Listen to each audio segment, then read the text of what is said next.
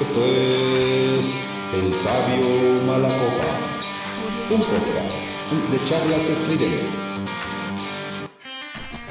Banda, buenas noches, ¿cómo están? Bienvenidos a su podcast El Sabio Malacopa. Soy Mario Rodríguez. Hoy es viernesito 25 de marzo y me acompañan hoy, pues ya saben, eh, de entrada el de casa, que es Angelito, y tenemos el honor, el honor de, de que esté con nosotros. Gwendolyn, Gwen, bienvenida, buenas noches. Ella es licenciada en teatro, maestra de dirección escénica y por ahí anda, anda estudiando un posgrado en letras. Y hablando de letras, precisamente, hay algunos asuntillos que, que con trampa te, te trajimos para acá, Gwen, a esta mesa. Porque resulta que hoy íbamos a hablar de algo que se conoce como el famoso lenguaje inclusivo. ¿Verdad, amigue? Así es, amigue. Por eso está aquí Wendy para ilustrarnos un poco en la materia. Así es, así es. Bueno, ¿cómo te sientes? Antes de empezar con esta locura, ¿cómo te sientes tú? Bien, bien. ¿Bien? ¿Tranquila? Sí. ¿Sí? Sí, ¿qué es, Sí. qué es eso que tomas? ¿No? ¿Es refresco o qué es? Es refresco. ¿Sí? Ah. Está bien, está bien.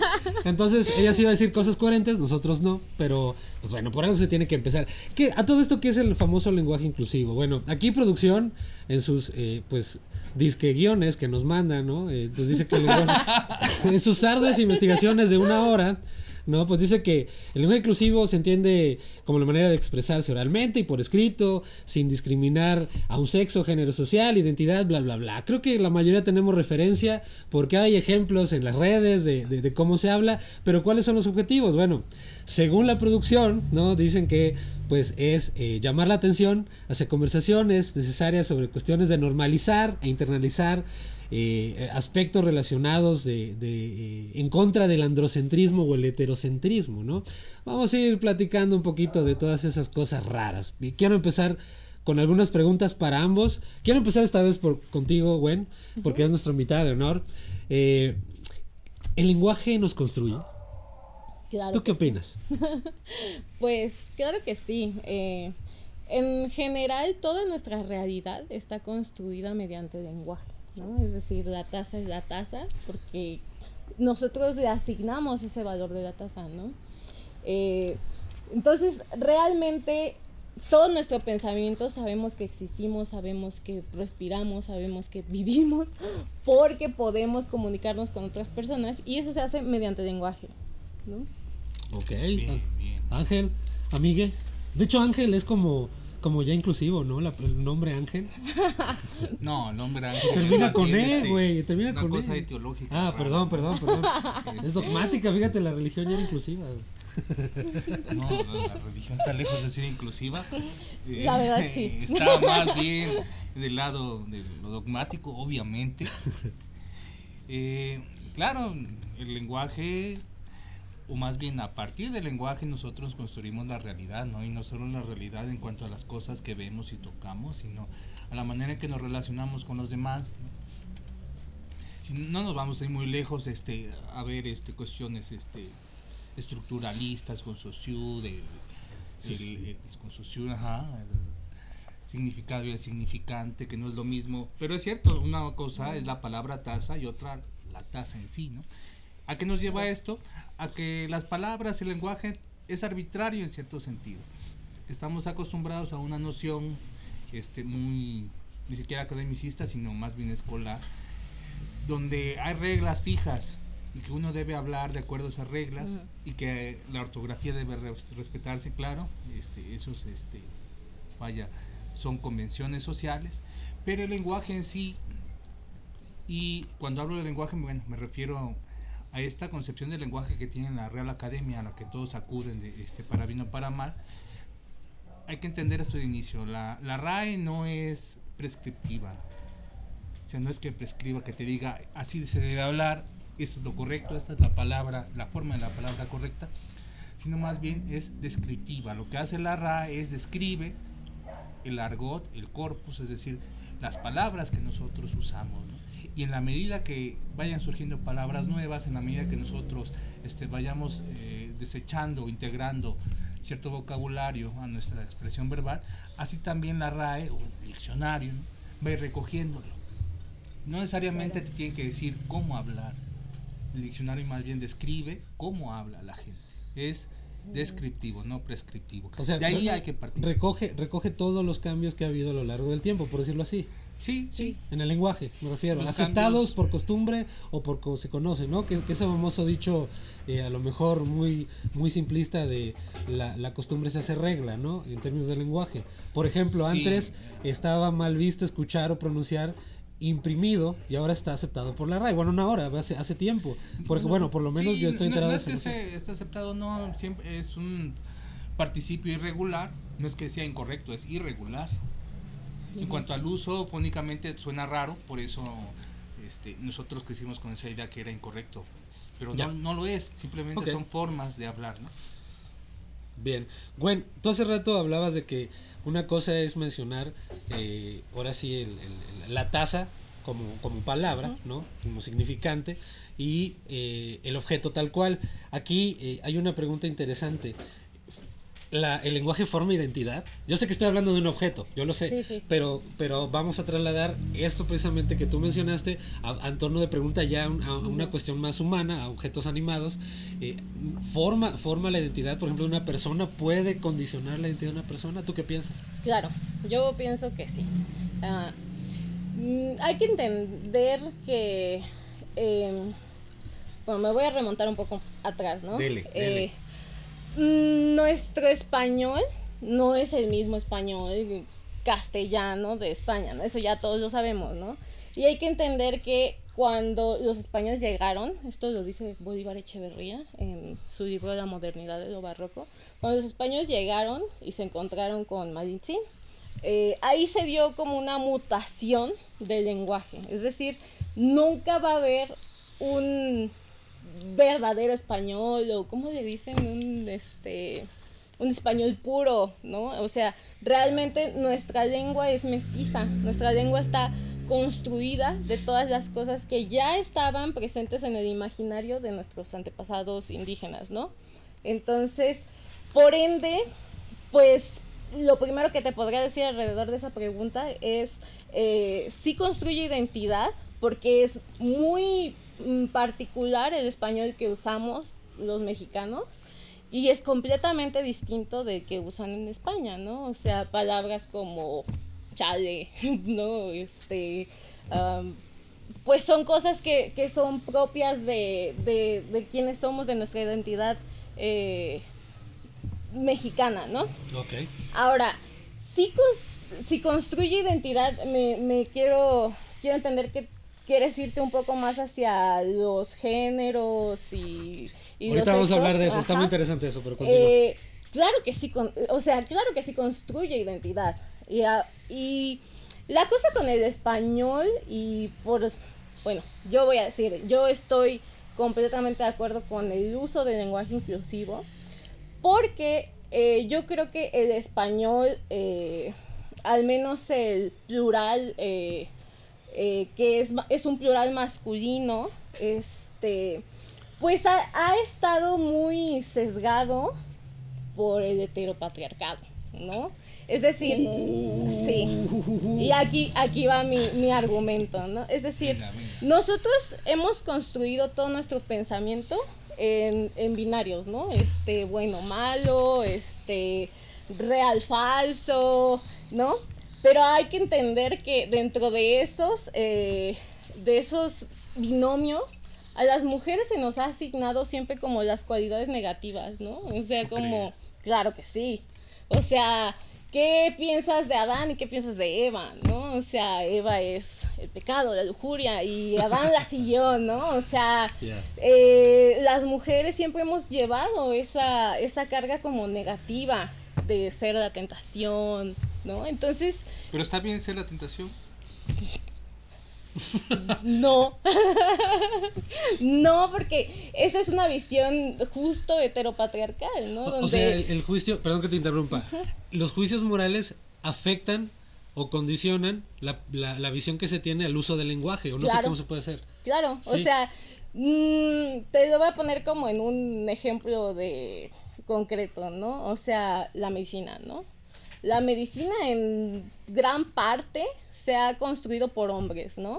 Hombres visualizando el cuerpo femenino, no mujeres, ¿no? O sea, y me refiero a tratados antiguos, ¿no? Este, Claro. eh, que, que son hombres pensando a las mujeres y entonces las describen como lo que Desde es la perspectiva desde la masculina, perspectiva ¿no? masculina, como lo que decía Ángel, ¿no? Como la tentación, ¿no? Está mal. Pues es que es una visión desde los hombres, ¿no? Pero muy dogmática, ¿no? Sobre todo muy dogmática, ¿no? Claro. También. Y, la, y, la- y el dogma también tiene iconografía, por supuesto, muy masculina. ¿No? Dios Padre, Dios Hijo, Dios Exacto. Espíritu Santo, etcétera. Bueno, sin meternos tanto en eso, tocaste un tema fundamental: el, el- el lenguaje y el género. Eh, ¿El lenguaje tiene sexo y género? ¿Cuál es la diferencia en- en- dentro del lenguaje o qué piensan de eso? O sea, eh, el, el- el sexo va por un lado y el género es otro o son lo mismo? No, sí son dos cosas diferentes. O sea, eh, el género es cómo tú te identificas en el sentido de masculino, femenino, ¿no? Y el sexo sí va más hacia la cuestión sexual, ¿no? De cómo tú asumes tu, tu ¿Cuestión sexualidad. biológica? ¿Una cuestión de identidad Mm, biológica tal ajá, vez? una cuestión de identidad biológica sería el género, ¿no? Eh, una cuestión de cómo tú asumes tu sexualidad, pues es el sexo, ¿no? O sea, yo, por ejemplo, soy una mujer, me considero mm, una mujer eh, femenina eh, y soy lesbiana, o sea, Sí. entonces eso sería como la diferencia entre el género, mi género es eh, femenino y mi sexualidad es que soy lesbiana. Ángel, ¿algo que quieras comentar ahorita? Am, bueno, eh, me remito un poquito a lo que preguntaste en principio, Sí, si sí, sí. el lenguaje tiene que ver con cuestiones genéricas o sexuales, ¿podrías recordarme? Sí, eh, la cuestión de, de que si el lenguaje eh, tiene género y aparte el sexo eh, eh, es, es, este, digamos, un concepto separado. ¿O tú qué opinas? O, por ejemplo, eh, el lenguaje y género van de la mano, son lo mismo. No, son cosas distintas, para empezar. El modo de ver las cosas no tiene que ver nada una cosa con la otra. Lenguajes y lenguajes son, o al menos desde nuestro nuestra realización, el habla es precisamente la realización individual del lenguaje, ¿no? Independientemente de cómo lo use una chica o un chico, el lenguaje sigue siendo lo que es, ¿no? Por eso es que, citando un poco a, a los especialistas en la materia, Concepción Compani Compani, por ejemplo, que, que es este muy este recurrida en estos temas, ella nos dice este, a grandes rasgos pues que no es que el español sea un idioma machista. Puede haber un uso machista de, del lenguaje, ¿no? Pero eso ya son cuestiones este, pues ya individuales, correspondientes al individuo, eh, no radican en el lenguaje, no radican en el habla en sí, o sea, en, en el código. El lenguaje, acuérdate que es eh, un código que nosotros compartimos, ¿no? Ya las realizaciones personales, que son los idiolectos, ya son muy, muy individuales. Pero, pero, Pero- no, no permea, perdón que te interrumpa, no permea en, en- Hablábamos de que también es un constructo social, ¿no? Entonces, ser un constructo, constructo social, y tú mencionaste significado y significante, ¿no? El, el- la cuestión de significado y significante, pues no sé si por ahí hay una especie de transmisión de valores distorsionados en cuanto al uso y el significado que le das para nombrar eh, o, o para utilizar el lenguaje para, para cierto tipo de mensajes o comunicación, ¿no? Les voy a leer, les a leer algo ya para cerrar y te doy la palabra, este buen. Eh, yo leí un, eh, ensayo que se llama Análisis con- contrastivo de las actitudes hacia el lenguaje y dice que hay diferencia entre sexo y género. Mientras que el sexo tiene una base biológica, el género es un comportamiento que se aprende, que se conoce como el género, género social, ¿no? Es decir, eh, existe el sexo por separado, ¿no? Que es, eh, digamos, eh, si naces para reproducirte como varón o si naces para reproducirte en términos básicos, eh, como si fueras lo que conocemos como una mujer, y eh, la- la- el comportamiento que tú aprendes dentro de la sociedad, ¿no? Entonces, ya los, los usos del lenguaje me parece que van aparte porque pueden estar viciados por esos significantes o esos significados que están, eh, digamos, ya afectados por quizás ese posible eh, contexto que posiblemente puede ser machista, no lo sé. Bueno, es que bueno, la cuestión de significado y significante es simplemente una de las tantas escuelas, una de las tantas este, formas de ver el lenguaje. Eso es Saussure, el estructuralista, y pues de alguna manera queda también ya superado. No es que necesariamente haya que ver el lenguaje a partir de ese filtro. Eh, yo me quedo más bien con, con, el uso que nosotros hacemos. El lenguaje está, ¿no? Una cosa es que tú lo uses este, a la mitad o, que hagas un uso más amplio, un aprovechamiento este, más este, productivo a uno un poco más eh, laxo. ¿no? Entonces, repito, no hay eh, un lenguaje intrínsecamente machista, eh, masculino, femenino. Son las realizaciones individuales, los idiolectos que se hacen de ese lenguaje lo que ya puede catalogarse de. ¿no? hay una relación como tal, ¿no? Esas relaciones ya se fabrican, son artificiales y dependen del individuo. Pero es que el lenguaje no existe por sí solo. O sea, el lenguaje son las personas que lo usan. O sea, y el lenguaje siempre va a estar cargado de características axiológicas de la gente que lo usa. Sí, por eso son realizaciones personales, ¿no? Pero yo sí creo, o sea, que si vivimos en una sociedad, ¿no? Que, pues, lo sabemos, tienen una tendencia hacia el heteropatriarcado, pues esas características deben de estar en el, en el lenguaje. Yo coincido con los usos porque hay algo que eh, dice por ahí, este, ¿cómo se llama? Heidegger, que tiene que ver con la cuestión del objeto y el mundo. Y la relación del mundo con el objeto, que en este caso es el ser, tiene que ver con relaciones de poder. Y el uso del lenguaje trasciende o, implica esas relaciones de poder. Y definitivamente la historia lo demuestra sin necesidad de poner ningún ejemplo, que siempre hemos estado como seres humanos, como sociedad, en esa, en esa, ¿cómo se llama?, intercambio de relaciones de poder. Y el lenguaje simplemente ha sido un medio para, eh, ¿cómo se llama? No sé cómo mencionarlo ahorita, pero como para estirar y aflojar quién manda, en un sentido, entre comillas, en, la cuestión social.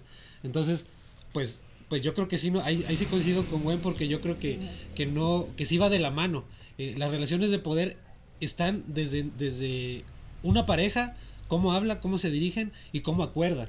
Entonces, si hay algo intrínseco, utilizando tu, tu frase o tu palabra, si está intrínseco una relación de poder. Entonces, el lenguaje, como dijimos, determina a la realidad y la realidad también se nombra a partir del lenguaje por cómo se concibe, pero no, no, no puede haber una separación según Heidegger.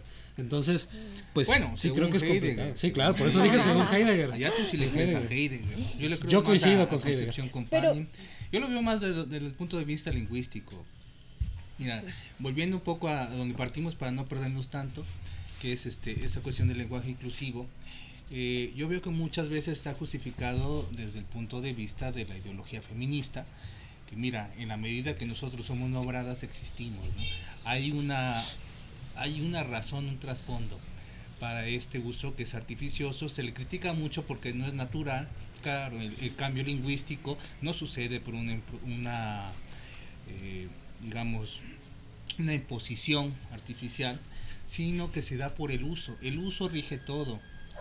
El uso que tú haces del lenguaje es lo que te da esas estructuras de pensamiento, esas relaciones de poder, y las relaciones de poder no es que dependan del lenguaje, sino que hacen uso de él para darse a entender, para manifestar. Sí, claro, sí, sí, en eso estoy de acuerdo. Si tú tienes un uso del lenguaje pésimo, machista si quieres verlo así, este prosaico, pues así va a ser. ¿no? es culpa del lenguaje, claro, efectivamente, estoy de acuerdo. Es, eh, eh, tiene que ver con tu contexto y los valores, porque la, gente aprende de lo que ve. Sí, claro, exactamente, en eso, en eso estamos de acuerdo. Sin embargo, eh, pues podremos entrar ya, hay, otros rollos más psicológicos de, la persona, de por qué los usas. Pero bueno, pregunta, pregunta, para ti, pregunta para ti. ¿El lenguaje se desnaturaliza al utilizar pues, este, cuestiones, cuestiones este, inclusivas? La roba, el e. Bueno, hmm. es que ahí, dime, ¿cuál es la naturaleza del lenguaje? Estás diciendo se desnaturaliza, bueno, es una naturaleza, pero ¿cuál es la naturaleza del lenguaje? Es que el lenguaje desde sí es híbrido, o sea, tenemos palabras de todos tipos, ¿no? O sea, de español, francés, este, inglés, todas se meten unas en otras. Hay, y volviendo a, los ejemplos que ponía Wendy al principio, eh, cuando llegaron los españoles acá, tuvieron que adoptar palabras este, americanas para designar objetos que ellos no conocían. La palabra hamaca, ellos no la, no la, no la tenían dentro de su, de su vocabulario. Vieron que aquí había una cosa que se colgaba de un lado y de otro y que se pueden acostar, pues que les llamaban hamaca y pues bueno, no tenían otra manera de nombrar eso porque no lo conocían para empezar, ¿no? Entonces la palabra pasa directamente. Eh, el lenguaje, mira, si lo vemos desde el punto de vista de, de Saussure, de Wittgenstein, de, de Heidegger, de, de quien tú quieras y mandes, va a ser una cosa u otra.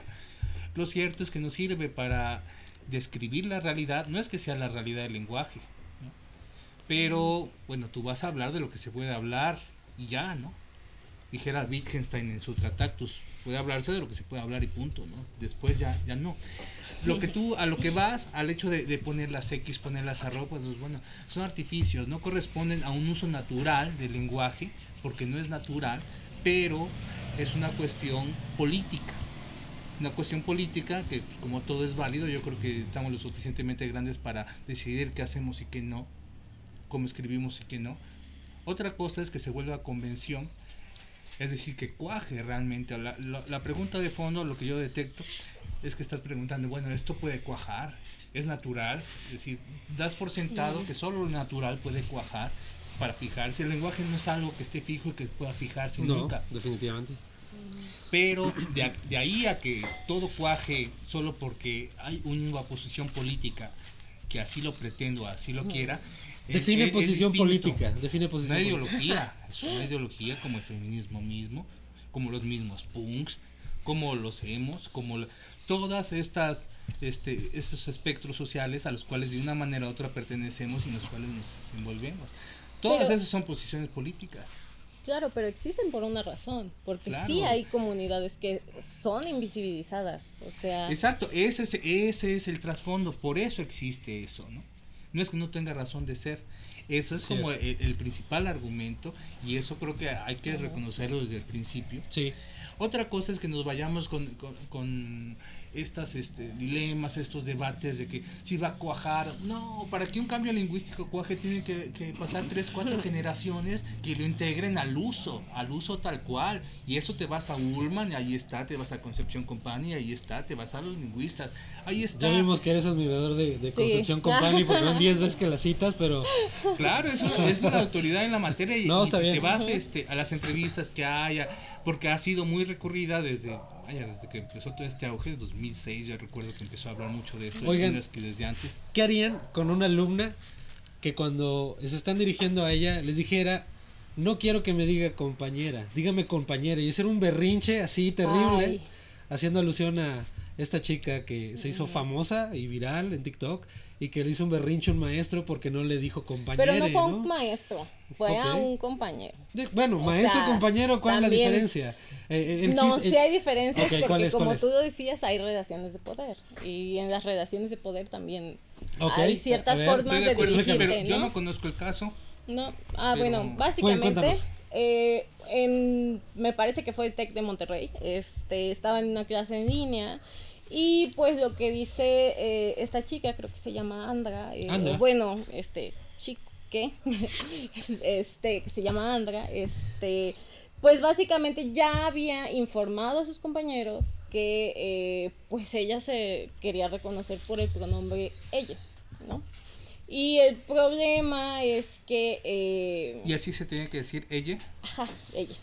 El problema es que, pues, evidentemente, pues, el compañero no quiso referirse a ella de esa manera, ¿no? Entonces, eh, pues, yo creo que sí llega un momento en el que hay que, pues, ser tolerantes ante, pues, ¿qué tanto yo te puedo forzar a ti a que me digas ella, ¿no?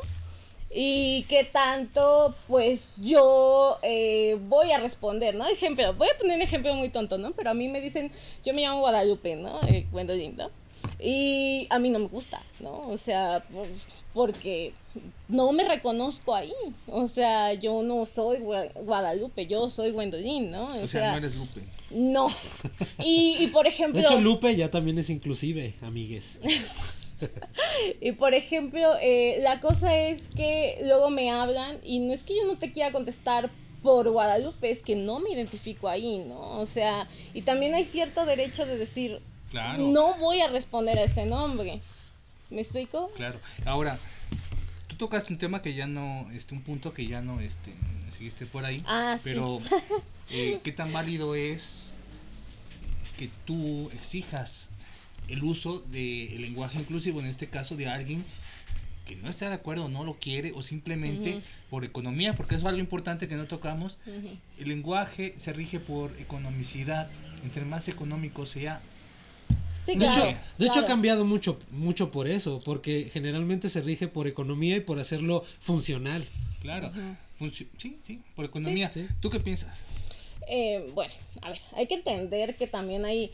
Mm, el lenguaje no tiene al menos nuestro lenguaje, nuestro español, eh, no tiene para abarcar todas las cosas. O sea, ¿cómo nombras, cómo dices, eh, por ejemplo, hay, voy a sacar un ejemplo también me tonto, pero hay team calor y hay team frío, ¿no?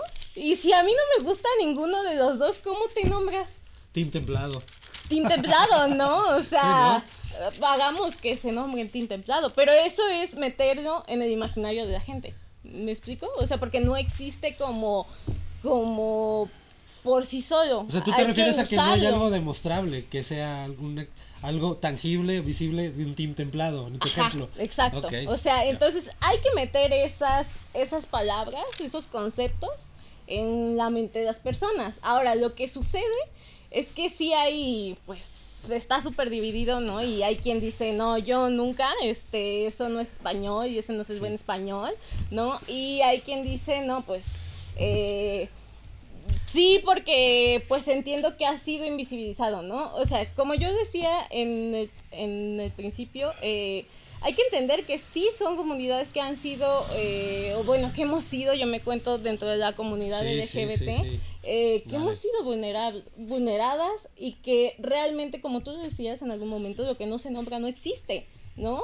O sea, entonces pues sí necesitamos cierta visibilidad y yo creo que también en, el respeto a que tú eres un otro, ¿no? Eh, pues puede caber la tolerancia de ambas personas. Claro, es lo ideal. Sería lo ideal. ¿Y qué pasa con la gente que no? Que se rehúsa a... Bueno, es que sabes qué, yo siento en este momento, yo, o sea, yo lo asumo así, usar el lenguaje inclusivo es una postura política. Claro, totalmente de acuerdo. Es una postura política y es, en, es entender eh, que, por ejemplo, en el, caso de Andra, eh, pues ella tiene derechos que no se están validando al no decir de ella, ¿no? Entonces, yo sí creo que debería de caber de las dos partes eh, entender que mis derechos y tus derechos terminan en el momento en el que empiezan los tuyos, empiezan los míos, ¿no? Entonces, tanto es tu derecho que yo te diga Ángel, como es mi derecho que no me llames Guadalupe. ¿Me, explico? Claro, claro. Hay un fin superior que persigue el feminismo eh, y que está vinculado a este tema, ¿no? Que no lo vamos ahorita a meter tanto, pero el fin superior, aparte de la visibilidad, que yo creo que ya lo está logrando y comparto con ustedes la idea de que, de que sí tenía que ser así, porque efectivamente lo que no se nombra no existe, eh, pero qué tanto, de qué tanto puede haber en el lenguaje eh, una disputa de derechos sociales. Porque a final de cuentas Vargas Llosa también dice, y yo coincido con él, que el lenguaje no va a arreglar los problemas que existen en, en, la, en la realidad tangible, inmediata, de desigualdad, de discriminación. Entonces, ¿Qué tanto el lenguaje es el terreno ideal para realmente llegar a, conclusiones o a resoluciones que realmente trasciendan, este, pues, pues ahora sí la realidad, aunque, aunque me sienta un poco extraño con ese término. ¿Qué opinan? ¿El lenguaje, ahí debe ser en el lenguaje? ¿O las acciones deben, deben ir acompañadas del verbo? Bueno, evidentemente. claro. Eh, acuérdate que las palabras hacen cosas, se llaman actos de habla. Los actos de habla y locutivos, de acuerdo con la lingüística, tienden a hacer, a casarte, a pedir, a, solicitar, vaya, haces cosas con las palabras y no tenemos otro medio. ¿Con qué otro medio tú examinas científicamente las cosas? Con el lenguaje. Solo con el lenguaje tú puedes estudiar biología, puedes estudiar física, matemáticas. Incluso lo que es ya el metalenguaje. Bueno, ¿con qué cosa vas a estudiar tú el lenguaje si no es con el lenguaje mismo? ¿Con qué estudias las palabras y cómo funcionan si no es con las palabras mismas? Ahí está un punto clave. Dices, pues, que, ¿qué otro campo de batalla hay, dijeras tú, para arreglar nuestras diferencias si no es en el lenguaje mismo? Otra cosa que hay que tener en cuenta que el lenguaje es limitado porque no alcanza a es. describir todo lo que vemos. Así Claro. es. El, el ejemplo que ponía Gwen hace rato es bueno. Yo les pongo otro, este también. Hay una palabra japonesa que se llama, o va así, komorebi, ¿no? K-O, komorebi. Y significa todo esto, la luz que se cuela a través de las ramas de los árboles. Y es una imagen. Y es algo que nosotros no tenemos, al menos en español, pero tú sabes en inglés yo creo que no. No tenemos una palabra que nos diga eso.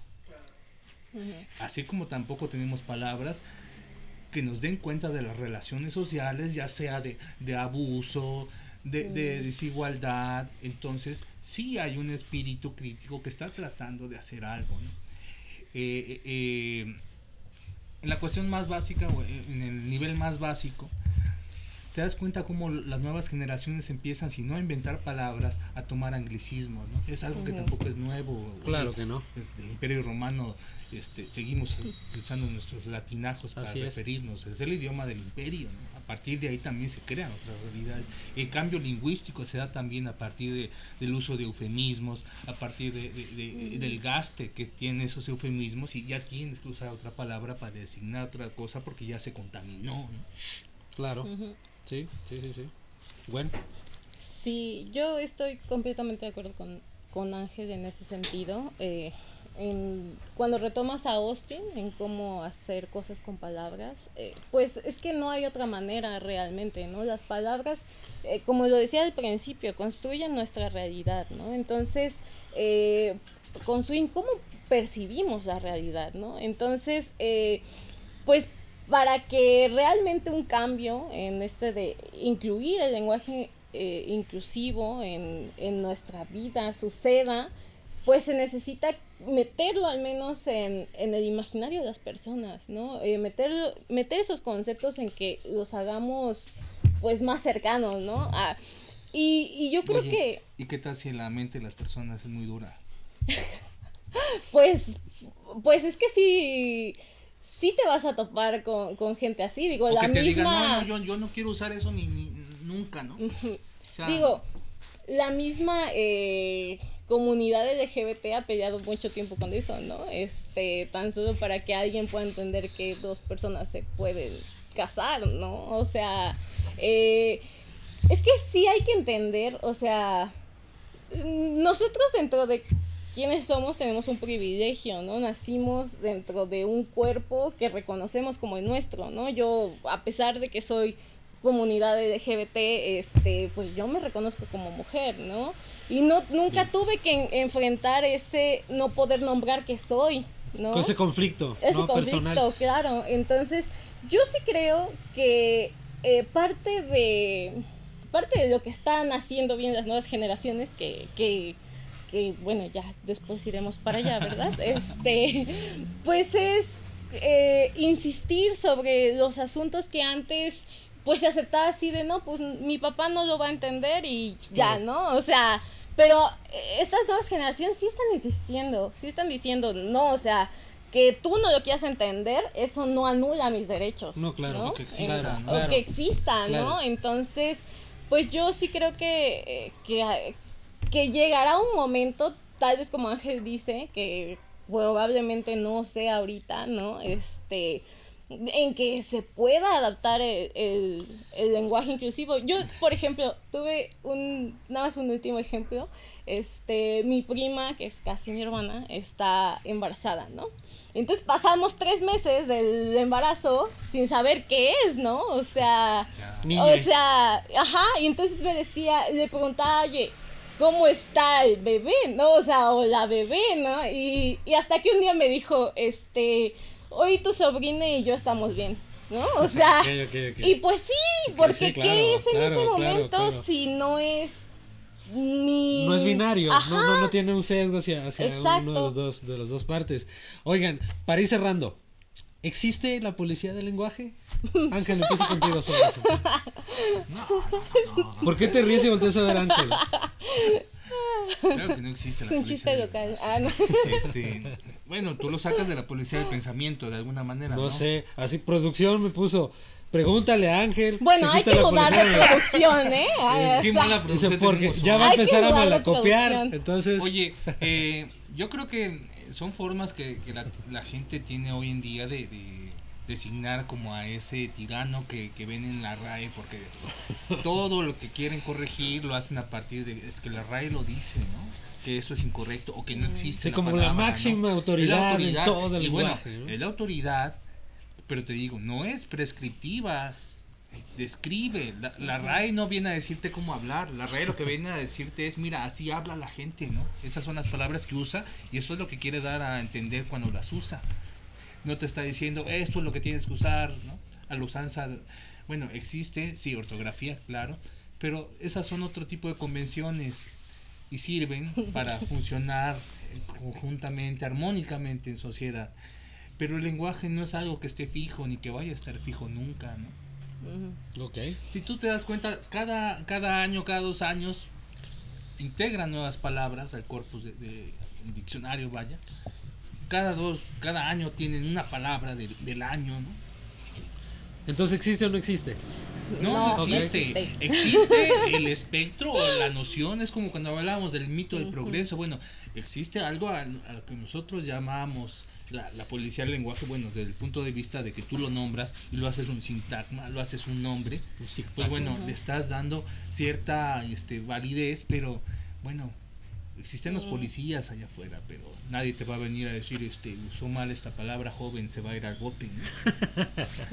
Ya está. Sí, eso son No. entelequias, son entelequias. Algo más, güey, que tú quieras agregar ya para cerrar. No, pues de lo que está diciendo Ángel, eh, pues yo creo que definitivamente no existe, ¿no? Este, uno puede agregar palabras cuando quiera. O sea, por ejemplo, yo va a sonar muy tonto, pero yo a mi familia les digo baisito, que es como Excelente. como una palabra que yo inventé entre bye y adiosito, ¿no? O sea, Excelente, y ya sí, toda mi familia la usa. Y en Claro. algún momento alguien la va a escuchar y la va a repetir. Y, y así se crea el lenguaje. El lenguaje es performativo porque al decirse se hacen las cosas, ¿no? Es así como Entonces, tenemos los préstamos. Ajá.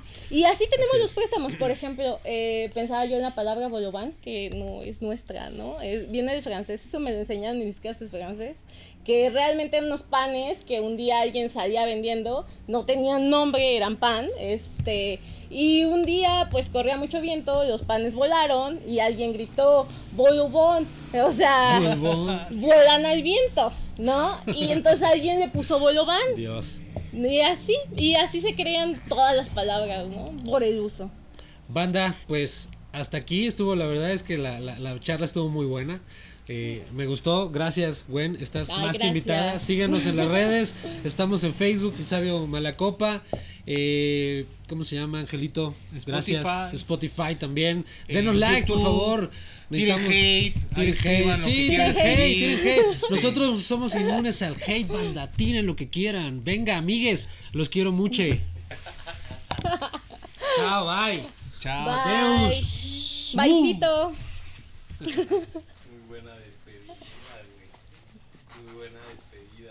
ん?